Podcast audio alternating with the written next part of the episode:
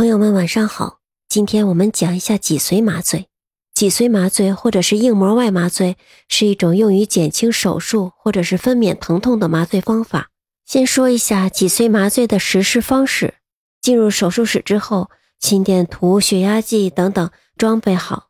然后在你清醒的状态下躺向右侧或者是左侧，在你的腰椎的部位，首先我们进行一个局部麻醉。这时候的疼痛就跟在肩膀或者是手臂上扎针的疼痛是差不多的。之后就是用一个很细的麻醉针扎进蛛网膜下腔或者是硬膜外腔，向里注射药物。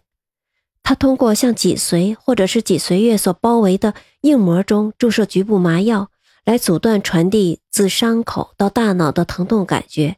脊髓麻醉通常用于缓解胸部到脚趾的广泛的疼痛。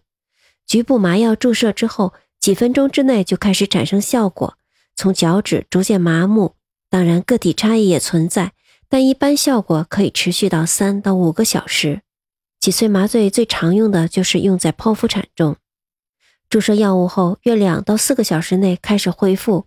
五到十二个小时开始恢复感觉。手术后，在能够稳步行走之前，请在床上保持安静。手术后。脑脊髓液可以从针孔中泄出，导致脑压下降，因此可能出现剧烈的头痛，发病率大约在百分之一，年轻的患者中较为常见。可以通过头部保持高位、预防脱水等措施减少发生。脊髓麻醉呢，可以引起交感神经阻滞，引起血压下降，或者是由添加的麻醉药物引起瘙痒，以及由麻药或者是影响骶骨区域的麻醉引起的尿储留。更有甚者引起呕吐，所以在注射时，如果感到肩或者是手或者是臀部有相似的程度的疼痛的时候，这个时候请不要忍耐，一定要大声的说出来。另外，脊髓麻醉和全身麻醉或者是硬膜外麻醉一样，